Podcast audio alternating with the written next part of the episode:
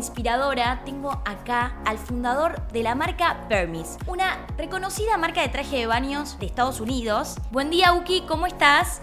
Hola, ¿cómo andás? ¿Todo bien? Todo bien, Uki. Quiero escuchar esta historia. Contame cómo surgió esta idea de Permis. Bueno, eh, Burmy surgió, yo siempre fui inspirador a ser eh, emprendedor. Viste todo el mundo que te habla de ser emprendedor, yo quiero ser emprendedor, yo un día voy a dejar todo y quiero ser un emprendedor. Bueno, así gente que habla, hay millones. Y yo, yo era uno de esos millones que siempre hablaba y te decía, un día voy a hacer algo y siempre tenés 30.000 ideas, te despertás, podrás tener algo escrito. Tenía, me acuerdo que agendas en el celular con ideas, pero te hablo de ir al espacio a, no sé, una cucha para perros, cosas cualquiera, ¿me entendés? Tenías tu bucket list. Mi bucket list, como mi bucket list de cosas emprendedoras que quería hacer. Y bueno, nada, y tengo amigos que también me dicen, bueno, Uki, el emprendedor es el que actúa.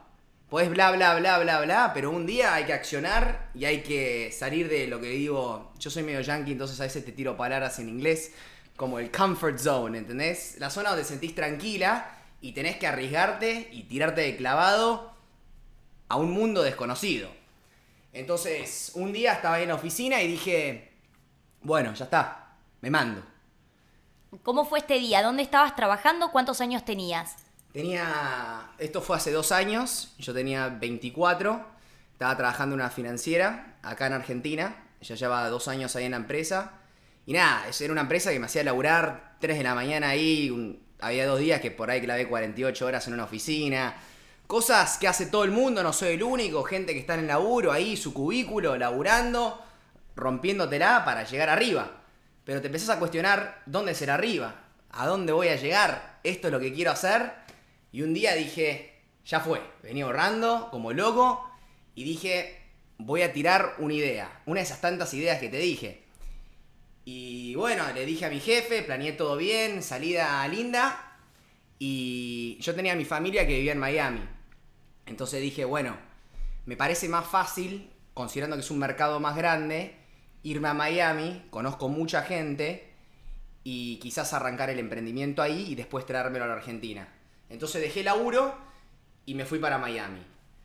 El problema es que la idea con la que arranqué no era tan buena. Quería hacer como unas colchonetas para el agua. Unas que flotaban, que las había visto acá en Argentina, me parecían re piolas. Y dije, la voy a llevar a Estados Unidos, nadie las tiene, tan recopadas. Y después uno empieza y empieza a encontrar problemas. Y lo que me di cuenta de lo más importante es que tenés que saber cuáles son tus fortalezas y cuándo saber abandonar algo. Me encanta porque desde que tenemos el programa nunca nadie me contó un fuck up night o fuck up morning, como lo quieran decir. No, no. Porque no sé en qué momento se te dio esto, pero que ¿por qué lo veías algo imposible? Me estás contando acerca de estas colchonetas como los pole pole de acá. Muy parecido a los pole pole, sí, sí, sí. Pero yo los quería hacer para el mercado de Estados Unidos, meterle su, su onda. El pole pole para Estados Unidos. Yo las había visto en Asia, están en todo lado, pero en Estados Unidos no lo ves en un lugar. Y dije, vamos a clavar estos pole pole en Estados Unidos. Pero bueno, eso, por eso lo, que, lo que me gusta contar es que el emprendedor no arranca de una y dice, ¡pum!, la pega. El emprendedor arranca y se pega contra la pared arranca y se da y golpes y golpes y golpes y tiene que parar e ir aprendiendo.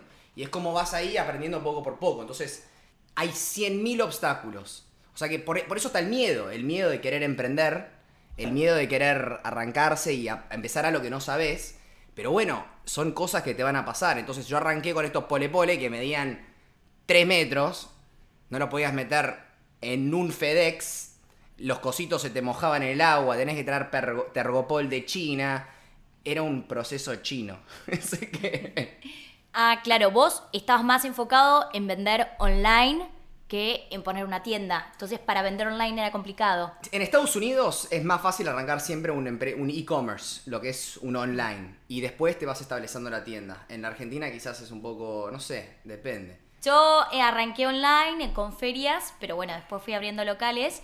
Eh, pero sí, igual el mercado online acá en Argentina está como más lento. Sé que en Estados Unidos es 10 veces más grande. eh, pero bueno, también eso implica que acá en Argentina hay un potencial enorme y que va a seguir creciendo a nivel exponencial. Eh, es verdad que es mucho más fácil empezar online porque mm, hoy quizás con tienda nube la inversión es mínima. Abrir un local, tenés un montón de costos de estructura altísimos. Pero bueno, tu decisión era empezar un mercado online y el pole pole no iba con esa modelo no de fue, negocio. no fue el pole pole. Entonces dije, bueno, Uki, me senté, dije, ya dejaste laburo, ya estás dejando esto, y dije, tengo que hacer algo que realmente me guste. El pole pole era una de esas excusas, voy a elegir uno de la lista. Y después me puse a pensar, quiero hacer algo que a mí me gusta. ¿Y qué me gusta a mí? Yo soy un pie de la aventura, soy un pie deportista, me encanta surfear, viajar, todo lo que te dice cualquier persona que le gusta hacer, básicamente me gusta. Pero dije, a mí siempre me copó la marca Red Bull. Siempre quise laburar para Red Bull. Tipo, me volví loco para tratar de laburar para Red Bull. Creo que hasta le mandé un mail al CEO, todo, y bueno, no se dio. Pero yo siempre quería laburar una marca como Red Bull, que era todo eso, aventura, extremo. ¿Cómo hacen estos pibes para estar tanto marketing por todo el mundo? Y dije, yo quiero estar metido en esa onda. Lo mismo con las marcas de surf. Ves un Billabong, ves un Rip Curl, están todo el día en la playa. Dije, yo también quiero estar en la playa, ¿cómo hago? Entonces me puse a pensar y nada, medio que me, puse a pensar en lo que eran ideas mías, cosas que estaba viendo.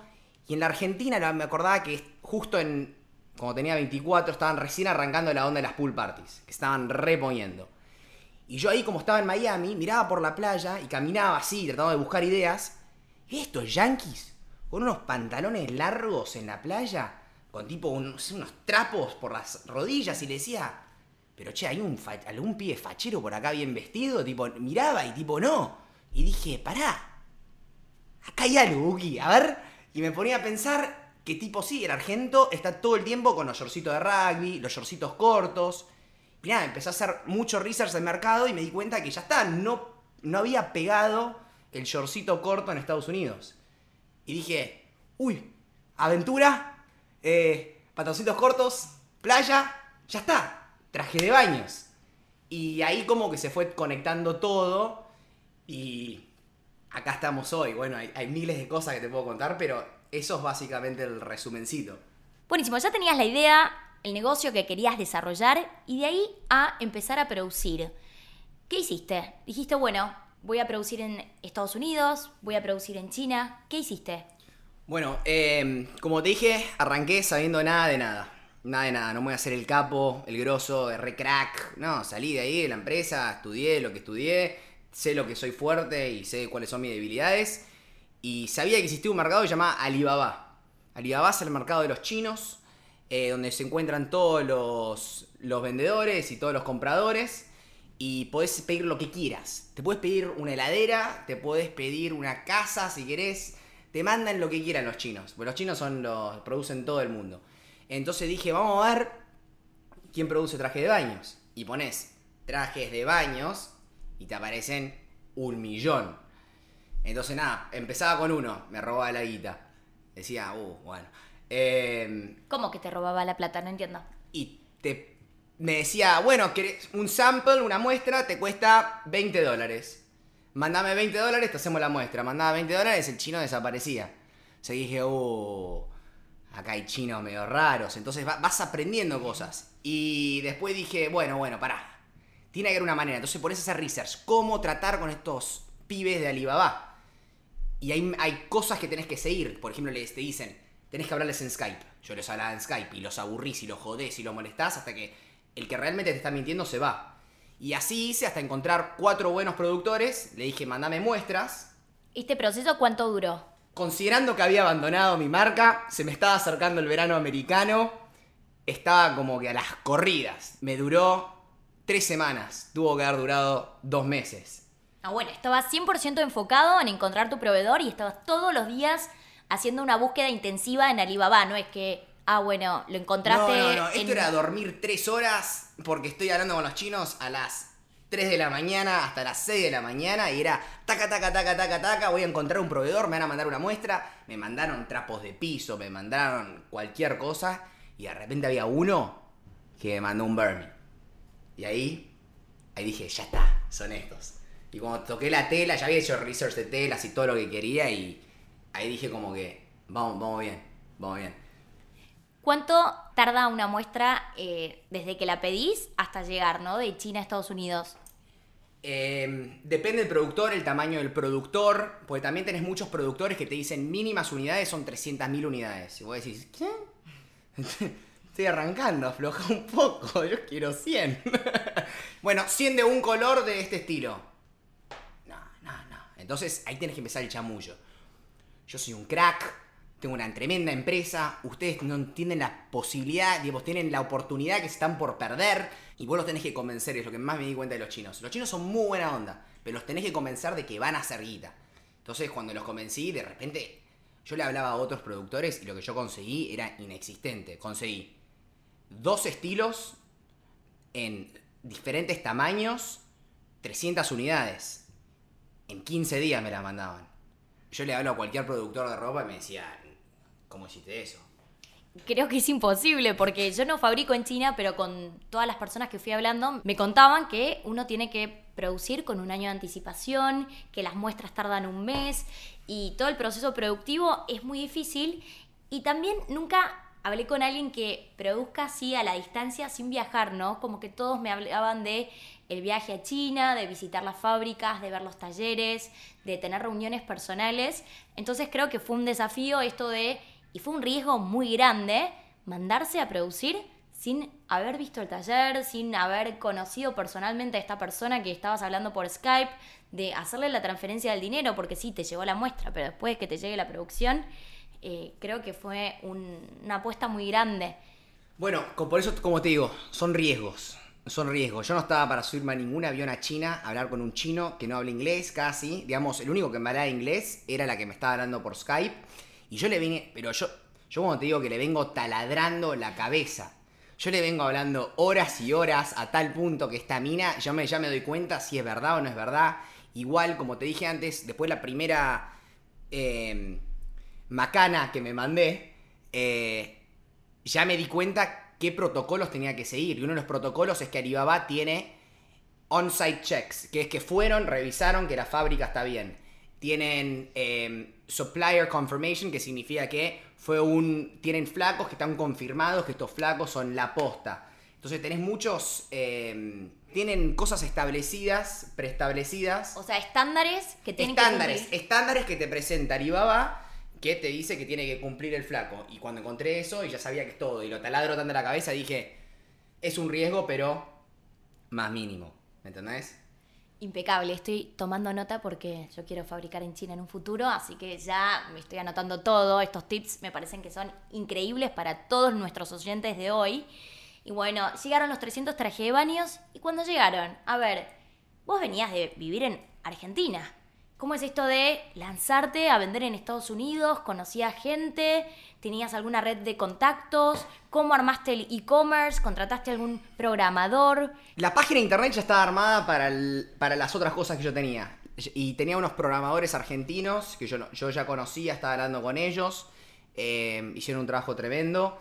Y le dije, me cambian la palabra del producto original. Mis, mis, mis, cosas inflables llaman yakamats Yaka, porque Yaka es, es el signo hawaiano de hang loose, que es tipo todo tranca, y mat es una, una alfombra. Entonces Yaka mat era tipo estas trancas sobre la alfombra. Bueno. Me gusta, muy original. Muy original. Entonces Yaka mat hizo eh, y dijimos, cambiamos toda la página de internet. Entonces la página de internet ya la tenía establecida. Lo que me faltaba era ahora, tengo 300 trajes de baños, me faltan fotos. Me falta que era una marca. Porque vos tenés un producto y no es una marca. Vos tenés que crear lo que es el estilo de la vida. Tenés que.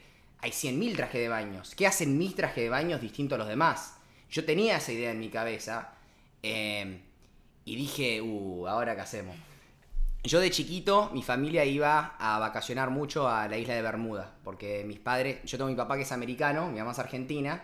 Entonces yo siempre cuando visito a mis primos en Estados Unidos, siempre nos íbamos en el verano a vacacionar a Bermuda. Entonces yo conozco a mucha gente en Bermuda. Y dije, ya está. Lugar paradisíaco. Vamos a ir a Bermuda a sacar fotos de Burmese con los pocos amigos que tengo ahí. Y aparte, la marca yo la había creado y es Burmese. Burmese, Berm es de Bermuda. O sea que los Burmese son tus Bermudas de Bermuda. Y esa era toda la, esa era toda la onda. Son mis Bermudas. Son, pero son de Bermuda.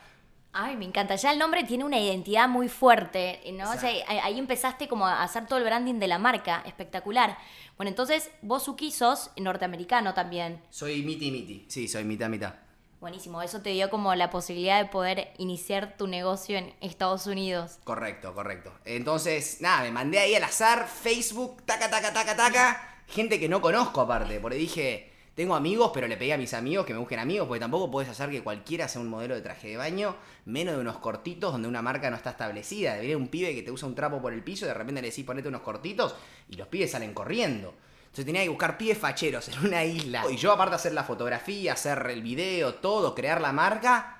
Y nada, conocí. Ah, sos fotógrafo también y editor de videos. Ah, fotógrafo, editor, eh, hago Multitasking. Photoshop, hago multitasking. No, no, si no, no podría haber empezado lo que empecé. Digamos, Photoshop te manejo lo básico, Illustrator lo básico, pero lo básico para manejarme y, bueno, sacar una marca. ¿Fotografía habías hecho un curso o te gustaba o tenías una cámara? ¿Cómo fue? Eh, no, siempre fue hobby. Estudié, parte de las cosas que estudié fue cine. Estudié producción de cine. Yo estudié producción de cine, artes visuales y administración de empresas. Todo en Estados Unidos. O sea que ahí está la parte yankee también mía. Yo tengo muchos contactos en Estados Unidos por eso. Eh, y bueno, nada, fotografía full, taca, taca, taca. Y arranqué y, y arrancó lo que se llamaba Burmese. Ahí arrancó Burmese. Arrancó. Te mirás la primera foto de Burmese, son en Bermuda, playita, mar azul, paraíso. Ay, me quiero ir ya, qué lindo, no conozco. Sí, muy bueno. Y bueno, pero hubo un problemita ahí. Y el problema es que eran muy cortos. No. Entonces ya nadie me quería comprar. Porque era. Yo estaba imponiendo algo. Estás rompiendo una tendencia. ¿Querés decir que la producción te había salido un poco más corta de lo planeado o no podías imponer la tendencia? No podía imponer la tendencia. Era como que te llevo una tanga a un mercado donde todas usan eh, el pañal. ¿Entendés? Como que no. No, no, no existe. Nadie se lo quería poner y me dijeron. Existía el mercado, pero no era tan grande. Entonces, otro problema. No es abandonar la marca. Ya creé la marca, ya era esto, ya lo veía. ¿Viste? Como ya, te, ya sabés. Cuando sabés que está bien, ahí tenés que encarar para adelante y buscar cómo arreglar la situación. Entonces dije, vamos a introducir otro estilo un poquito más largo. Como para traerlo para adentro al, al consumidor. Y bueno, y ahí entré en crisis de vuelta. eh, mandé a producir, me puse a dibujar como loco, porque todos los diseños los hago yo. Los dibujo, los mando a Illustrator, los hago, los paso. Hago que la gente vote cuál les gusta más, esto y lo otro. Y dije, ya está, los mandé a hacer. Chino me manda. Chino me manda algunas muestras y me pongo una mochila al hombro y digo, voy al lugar más barato que puedo donde hay playa paradisíaca. Sudeste asiático. Me fui solo al sudeste asiático, caminando por las playas y agarré y le dije a un pibe X, caminando por ahí, le digo, che, ¿todo bien? Eh, ¿Te puedo sacar una foto con un traje de baño? Ah, no puedo creer. Bueno, sos todo un emprendedor porque los emprendedores tienen que ser cara duras. Sí. Es así. Sí, sí, sí, sí. Entonces, nada, la mitad me mandaba, chau, no, estás loco. Estoy en mis vacaciones, no me vengas a joder. Y otros re buena onda. Entonces, hoy te metes en el Instagram o te metes en lo que es la página de internet y son pibes que yo X conocí y ahora amigo de la vida. Bueno, y entonces mandaste a hacer traje de baños más largos y los cortos que tenías, las 300 unidades. ¿Qué pasó? ¿Quedaron en un depósito? ¿Tardaste en venderlos? Bueno, eh, no, ahí se arranca, siempre se arranca cuando vos arrancás un, un negocio, se arranca con lo que se dice friends and family. Son los amigos y la familia. Los obligás a comprar. Los obligás. no son más mis amigos si no me compran.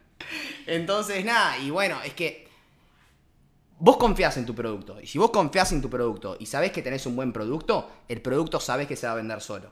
Eso se sabe sí o sí.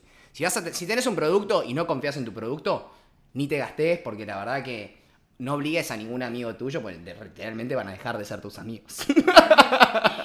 Mirá vos, qué diferentes somos, porque a mí me pasó que cuando yo empecé con mis ferias, les dije a mis amigas que no vengan, porque quería saber quiénes eran mis verdaderos consumidores. Ah, ¿sí? Empecé a buscar a mis clientes. Eh, como teníamos, en ese momento no existía la fanpage, estaba únicamente la opción de tener un usuario. Yo tenía la posibilidad de meterme en los grupos de los colegios y entonces Facebook presentaba una buena segmentación de mercado. En ese momento ninguna marca tenía Facebook y yo era fanática de la tecnología, de las redes sociales que recién se iniciaban y dije, esto está muy bueno para vender. Como que fui visionaria en ese momento y dije, acá voy a encontrar dónde están mis consumidores y los voy a invitar a mis ferias. Y a mis amigas les prohibí que vengan porque quería saber quiénes se habían enterado No, por Facebook. tremendo. Es muy, está muy bueno eso.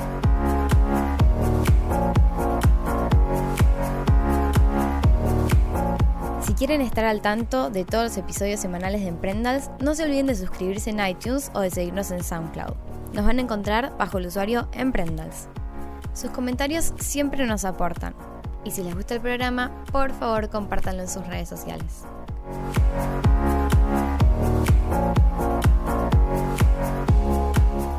Como te contaba, eh, entonces para poder comprarle, para después obligar a todos mis amigos a comprar, dije, bueno, esto no es un mercado viable. Digamos, los amigos van a venderle a los amigos todo esto, pero lo que yo necesito ahora es eh, realmente conseguir marcas. Quiero que empresas, quiero que tiendas puedan ir y decir, che, yo quiero vender tu producto. Y en Estados Unidos el mercado para hacer eso son los trade shows. Son las ferias, pero donde solamente pueden ir compradores y los productores. O sea que yo fui, me anoté, pero el problema más grande es que cuestan un montón de plata. Y yo tenía muy pocos fondos ah, disponibles, entonces dije, bueno, vamos a arrancar con uno y ver cómo me va. Y tenía fila, tenía fila de gente, porque todo el mundo vendía traje de baño. Estaba Billabong, estaba Rip Curl, estaba Quicksilver, estaban todos vendiendo su traje de baño y de repente había un pibito, yo, unos traje de baño cortitos, en un cuadradito de 2x2, todos con sus tiendas enormes. Y dije, bueno, vamos a ver cómo sale. Y nada, se compró, se compró, se compró, se compró. Esa tienda la llama otra tienda, esas personas. Entonces ahí fui haciendo más plata, generando, vendí los 300. Después ma- mandé a producir 1000. Después tuve que mandar a producir 3000. De esos 3000 produje otros 3000. Y así como que se fue, se fue generando la bola. Digamos que era como un puro diseño, pero por mayor, ¿no? Una expo donde vos vendías por mayor y... ¿Cuánto sale, por ejemplo, tener un stand en estas ferias, ¿no? De Estados Unidos. Bueno, en Estados Unidos tenés muchas expos así, de las que te hablo. Tenés de electrónicos, a ropa, a ropa de mujeres y varones, a lo que quieras. Yo encontré una que se llama Surf Expo, que queda en Orlando, que es la que se va para todo lo que tiene relacionado al agua. O sea que tenés, venden barcos, venden tabla de surf, venden bikinis, venden traje de baños. Y yo me metí en esta. Y esta, por ejemplo, me ofrecían 6 mil dólares. Y yo le dije, "Je, je, no, yo no tengo 6 mil dólares. Y te dicen, bueno, bueno, bueno, sos buena onda, 5 mil dólares. Yo le digo, yo tengo un producto que no te vende nadie, vos me necesitas, ¿entendés? Y los empezás a, los empezás a rebajar. Y nada, logré este 3 mil. ¿Entendés? Sos todo un negociador. eh, ya No, encontré no- cuál es tu, No, si no negociás, fortaleza, no ¿eh? a ningún lado. Pero no, no todo el mundo tiene esta habilidad de poder negociar. Yo trabajo en la parte de compras de Sofía de Grecia y es todo el tiempo los precios, ir bajándolos es un estrés. Y hay que tener este poder de negociación que no es fácil y mucho menos cuando uno arranca, que es cuando más necesitas negociar para poder bajar los costos y poder tener un precio competitivo. Ah, bueno, hablando de competitivo, competencia. Empezaste con la marca, la instalaste y cuando un producto es bueno, chau. Empie- empiezan a caer todos los competidores. Sí. ¿Cómo estás hoy con eso? Bueno, los competidores, ahora me estoy por ir a las piñas. No sé si saco un post ahora en Facebook para hablar de competidores, porque. No, te- tengo mis manufacturadores que me llaman y me dicen: Che, Uki, eh, me llegó un Burmese ayer. ¿Lo mandaste vos? ¿Cómo que te llegó un Burmese? Sí, sí, me llegó una muestra tuya de Burmese.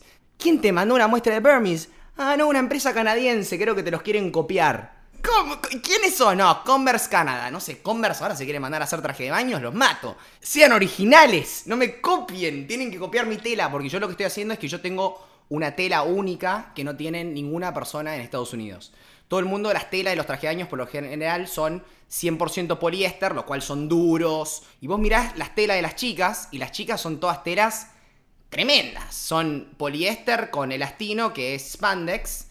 Y yo dije, vamos a meterle este material al traje de los pibes. Entonces hice como una fusión y ahí salieron los Burmese. Bueno, hay que reinventarse, seguir posicionando la marca y si creo, creo que si uno tiene una buena identidad, si tiene un diferencial, por más que te copien la tela, no tienen toda, toda la historia y todo lo que significa Burmese, que no es únicamente eh, una marca de traje de baño normal, sino que tiene muchísima historia, que viene Bermuda.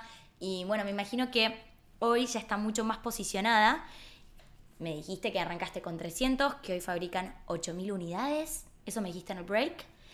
Quiero saber cómo es la estructura de la empresa. ¿Cómo armas todo esto? Eh, ¿Alguien te ayuda? ¿Cómo es? Bueno, nada, lo, el tema de dónde, dónde estoy yo, cómo está estructurada la compañía en este momento, es, bueno, es como una nube, porque la verdad que el, negocio de la ropa es un negocio que requiere mucho cash flow.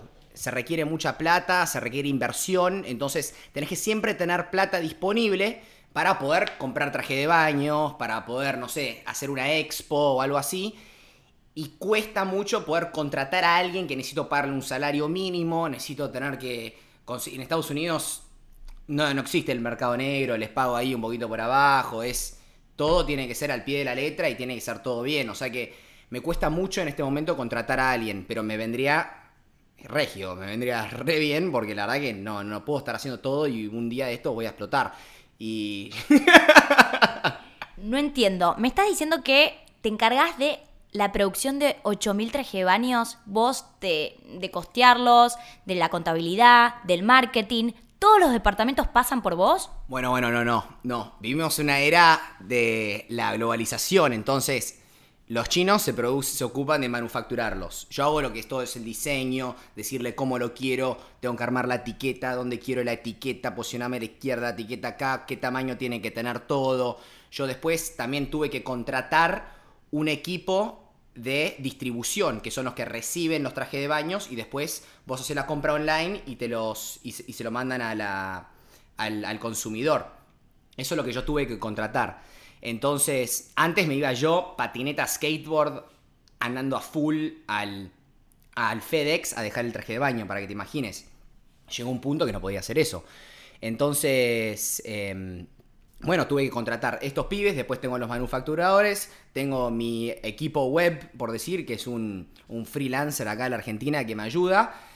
Y nada, contabilidad, marketing, Instagram, nada, ya eso, acá, acá andamos, arremándola. Y ya quiero empezar a delegar, porque te juro que no puedo. Por ejemplo, ahora recién delegué por primera vez un fotógrafo. Estoy expandiendo lo que son chiquitos. No conozco un chiquito no me voy a buscar madres a que me presten sus chiquitos, es un mundo que no conozco y dije, ya está, vamos a contratar una mina que saca fotos de chicos. Entonces encontré una que está en Hawái, una familia re linda, surfers, chiquitos rubios, y, le dije, nada, negociar precio también. Y bueno, a ver, vamos a ver si sale. Por ahí se lleva la guita y corre como el chizo del primer chino, pero vamos a ver. Wow, Uki, yo realmente te admiro. No puedo creer que tengas una empresa de tal tamaño y que todo, todo, todo, todo pase por vos. Acá en Sofía somos más de 55 personas y creo que sin la ayuda de todas estas personitas hoy no podría tener esta empresa. Pero bueno, de a poco vas a ir creciendo más y vas a tener una estructura mayor y creo que eso está muy bueno. La posibilidad que te da el e-commerce de tener una empresa tan grande que sea manejada por pocas personas. Bueno, y hablando de tu página web, si yo me meto en burmese.com y quiero hacer un pedido, eh, ¿hacen envíos internacionales? ¿Únicamente venden en Estados Unidos? ¿Qué proyectos tenés de expansión? Bueno, uno de los beneficios, especialmente en Estados Unidos, de, como te dije, yo contraté una empresa que se encarga de la distribución. Es decir, que ellos están conectados a mi sitio web, que es un WooCommerce, eh, y le llegan todos los pedidos. Y si vos tenés una empresa que manda productos todos los días y miles de productos, tenés compañías como FedEx, DHL, USPS, que les hacen buenas tarifas. O sea que a mí como un proveedor solo me costaría 5 dólares, pero a este pie le cuesta 2,50. Y yo además de, me cuesta 2,50, te cobran por envío. O sea que te cobran 2 dólares con 50 por un envío, más el costo del envío que es 2 dólares con 50. O sea que al final me termina costando lo mismo y es mucho más eficiente. Estos pibes también tienen tarifas internacionales, o sea que si yo mandaba solo a Australia un producto, me costaba 100 dólares. O sea que yo no podía pedir al australiano, che, Tomás, ¿querés un Burmy? 100 dólares. Estos pibes tienen tarifas que me llegan a bajarlo hasta 25 dólares. O sea que eso me permitió la expansión mundial a cualquier parte del mundo. O sea que sí, se puede. Yo por eso siempre les digo a la gente, si quieren pedir internacionalmente, siempre fíjense que cuánto cuesta cualquier porcentaje te va a comprar de impuestos las aduanas. ¿Qué pasó con el mercado argentino? ¿Tenés ganas de instalarte acá? ¿Vas a hacer un e-shop argentino? ¿Cómo va a ser eso? Eh, actualmente estoy en Chile, tengo unos representantes en Chile, muy buena onda. Estamos viendo de meternos quizás en Falabella y eso para el, año que viene. También tengo un representante en Uruguay. Eh, Argentina era mi otro objetivo, pero en mi querido país Argentina no es tan fácil para meterse cuando ya sos una empresa extranjera, especialmente produciendo en China. Eh, busqué producir acá localmente y el valor de producir acá en Argentina era el mismo que importarlo de China y la calidad era no era la misma. Por lo menos para la empresa que yo encontré. Quiero seguir buscando y probando con distintas empresas para ver qué es lo que logro encontrar. Pero lo, que se destaca Burmese es vender un producto de muy alta calidad a un muy bajo precio. Con también un estilo de vida tremendo. Te vendes en el Instagram y explota, digamos, es furor. Em, entonces, mi objetivo era arrancar. Dije, bueno, ya está, por ahí los importo. Dije, me cuesta más caro, es lo que me cuesta meter traje baños por 10 mil dólares en Estados Unidos, me cuesta 20 mil dólares meterlos acá, para que te des cuenta, porque tenés 80% de impuestos más costos de envío y otras cosas. Entonces era un riesgo, dije, bueno, lo voy a hacer, pero la Argentina tiene una protección contra el textil, por lo cual vos tenés que ya tener empresas ya radicadas en Argentina por más de un año y un permiso, una, un permiso de textil para poder importar desde la Argentina. Ah, desde, desde China a la Argentina. Entonces, bueno, me tuve que poner a buscar ese permiso, pues no lo, no lo tengo, no tenía. Y las pocas empresas con las que logré contactarme me querían pedir, además de todos los impuestos que tenía que pagar, me querían pagar por el proceso de meterlo, en vez de hacerlo de buena onda, porque también los iba a ayudar a que ellos vendan Burmese. Y al final dije, no, es mucho riesgo, me parece una cosa que se puede hacer con más tiempo, no hace falta volverse loco. Ya tengo el mercado de Estados Unidos que es enorme, estoy en Uruguay, estoy en Chile, me preocupo más por el año que viene. Entonces ahora van a empezar lo que sería el proceso para tratar de meter Burmese acá para el 2017. Uki, tengo una duda, porque todos los emprendedores que estuve entrevistando, la mayoría, tienen un socio. ¿Por qué esta decisión de emprender solo? Todos tenemos nuestro grupo de amigos y todos hemos tratado de hacer decisiones con amigos todas nuestras vidas. Y hay una cosa que siempre te das cuenta, es que chocas. Y yo, por más mejores amigos que tengo, lidera a problemas.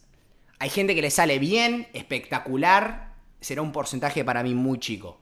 Hay mejores amigos que se terminan peleando a muerte por temas de plata. Hay familias que se destrozan. Mirá lo que es la Argentina con el problema de herencias. Gente que se mata todo por guita. O por una indecisión. Yo quería sacar unos bikinis y mi partner me dice, Uki, no, no me parece que es el momento ahora para los bikinis y te vas a pelear por una cosita así.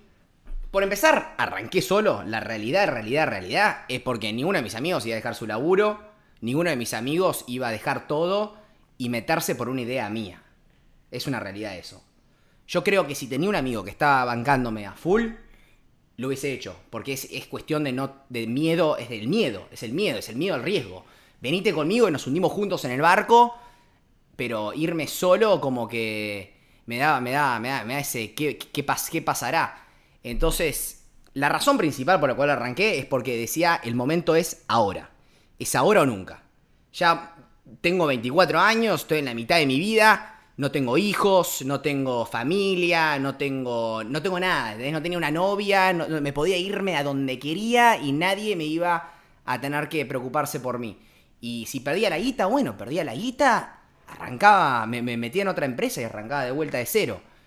Tener que después que lo me pongo a pensarlo, haber hecho eso con un amigo hubiese sido muy difícil. Hubiese sido muy difícil. O sea que por eso yo aplaudo. Aplaudo y elogio a todos los que pueden haber empezado una empresa con un amigo y que lo sigan haciendo. Pero por experiencia propia yo tengo un poco de miedo a, a eso de querer pelearme, porque no me gusta pelearme con la gente, y menos con un amigo. Buenísimo. Y esto que hablabas de si perdías el dinero, ¿cuál fue la inversión inicial para empezar con Burmese? Eh, la inversión inicial yo había juntado de, nada, de, venir laburando en la facultad en Estados Unidos, estaba ganando en dólares, eh, y después de laburar acá en Argentina, no estaba ganando en dólares, eh, habré juntado unos 30 mil dólares y con esos 30 mil dólares arrancó todo se perdió un poco en Yacamat, pero... pero bueno, de todo se aprende. ¿Cómo fue el apoyo de tu familia, de tus amigos cuando dejaste todo? ¿Qué opinaban? Sí, no, mis amigos siempre me consideran un loco de la guerra, o sea que la verdad que era una cosa más que estaba haciendo. Em, sí, no, la verdad todos me apoyaban. Em, me acuerdo que mi primer proyecto estaban todos diciendo que estaba re loco y yo no lo veía y después se me abrieron un poco para los ojos. Yo cuando nos traje de baño, cuando realmente la gente se lo estaba viendo poner y escuchar lo que decía mi familia y mis amigos, ahí realmente sentí que tenía un producto. Bueno, Uki, contame un poco de la identidad de la marca. Eh, ¿Cuál es el lifestyle de una persona Burmy? Muy buena pregunta. El Insta, digamos, yo lo que quería hacer era. Yo cuando arranqué con Burmy dije, no voy a hacer un traje de baño más. Yo no quiero hacer otro traje de baño. Yo quiero hacer el traje de baño. Yo quiero hacer el traje de baño Uki. Un traje de baño que inspire un movimiento, un traje de baño que, que dé vida, que dé una idea. Entonces lo que yo quería hacer era crear todo lo que es eso de la aventura. Yo quería hacer, yo soy un pibe aventura, yo soy un pibe de querer estar allá, más allá. Y dije, vamos a hacer un traje baño donde la gente pueda llevar con ellos a la Asia, al sudeste asiático, a las playas de Tailandia, a Bermuda, a las playas de, de España, ¿entendés? Como que al Mediterráneo y estén ahí tranca estilo Burmese. Pero eso es cualquier traje baño te los puedes poner. Pero yo quería, te metes ahora en el Instagram y puedes ver que el pibe que está usando Burmese es un aventurero de primera. Es, es como que el traje de baño es una bandera de la marca que uno lleva con ellos a todos lados. Y hoy en día tengo gente que me taguea en Burmese, que me taguea, ponen hashtag Burmese o me taguean en el Instagram, porque se vuelven locos por querer estar. Entonces ahora tengo lo que son embajadores Burmese que me mandan fotos de todas partes del mundo. Y puede ser cualquiera. Comprate un traje de baño, sacate una buena foto y si está copada, la sube Uki al Instagram. Uki, ¿y cómo te imaginas de acá a 5 años, de acá a 10 años? ¿Estás creando Burmese para que Burmese sea tu trabajo de toda la vida? ¿O estás creando una empresa para en un futuro venderla? ¿Cuál es tu objetivo? Eh, lo, que, lo que más me di cuenta es que ahora, hoy en día, en Estados Unidos, todo el mundo está creando una marca para venderla. Es decir, que tenés Silicon Valley, tenés 30.000 tech companies que te la quieren vender. En ropa, más o menos, como se la quiere comprar un vendedor de ropa más grande y la venden. Yo no me gusta eso por ahora. Ya me han ofrecido comprar la compañía, ya me han ofrecido vender por, no sé, cantidad de stock, equity en la compañía y vengo ofreciendo que no. Por ahora, el problema cuando te agarras a esas cosas es como que estás dependiendo de otros. Y en este momento soy yo. ¿Entendés? Yo hago mis decisiones y así me gusta. Yo ahora lo que he encontrado es que tengo un mercado enorme de tiendas en Estados Unidos. Tengo tiendas en Estados Unidos, tengo en el Caribe, tengo en México, tengo algunas ahora expandiendo hacia Europa. Y les vendo traje de baños. Entonces dije, gano guita con esto, ¿cómo puedo ganar más guita? Entonces ahora dije, vamos a meter traje de baño de chicos. Vendo todo lo que le vendo de traje de baño de hombres, le vendo el equivalente en traje de baño de chicos. Y además, si meto bikinis, ¡uh! Entonces, ese es mi objetivo ahora. Mi objetivo ahora es expandir hacia el mercado de bikinis. Se están produciendo. No sé a dónde me voy a ir a sacar fotos todavía. Estamos en un dilema. Eh, el de los chiquitos, se están sacando las fotos en este momento. Y bueno, nada, ahora vamos a armar lo que es presentar estos, estos dos objetivos y ver hacia dónde se van para adelante. Ojalá que los bikinis eh, va a ser un nuevo mundo, desconocido, arrancando de cero de vuelta, divertido y miedo también, porque el mundo de los bikinis, por cada un traje de baño de hombre que tenés, tenés un millón de bikinis. Me encanta Uki, la verdad es que veo un emprendedor acá con mucha energía y que lo que quiere lo logra. ¿Pero por qué? no porque tiene suerte, porque las cosas se van dando, sino porque hace que las cosas se den. No solamente las ideas, pero lleva las ideas a la acción, que es el gran problema de los millennials. Tienen muchas ideas, pero no concretan. Quiero que des un consejo hoy a todos nuestros oyentes que tienen esa idea, que no la llevan a la acción o que tienen un emprendimiento que ya están en el proceso de la acción ¿Qué consejo les darías? Para mí, si tenés una idea y vos confiás en que vos podés desarrollar esa idea, hacelo. Tirate de clavado, olvídate, si sos joven, no tenés nada de qué preocuparte, no tenés familia, no tenés hijos. Mándate de clavado. ¿No conoces nada? ¿Qué te puede pasar? Perdés la guita. No sé, fracasarás. Nunca hay que darle medio al fracaso. El fracaso es lo que más aprende. Si hay algo que vengo aprendiendo, son de todos mis fracasos. Y la cantidad de fracasos que me mandé son un millón y me sigo mandando. Pero bueno, no, no tengo un jefe que me protesta o me viene a gritar, soy yo. Tengo los, los consumidores que me gritan. Entonces, vas aprendiendo, especialmente cuando dependes de tu producto.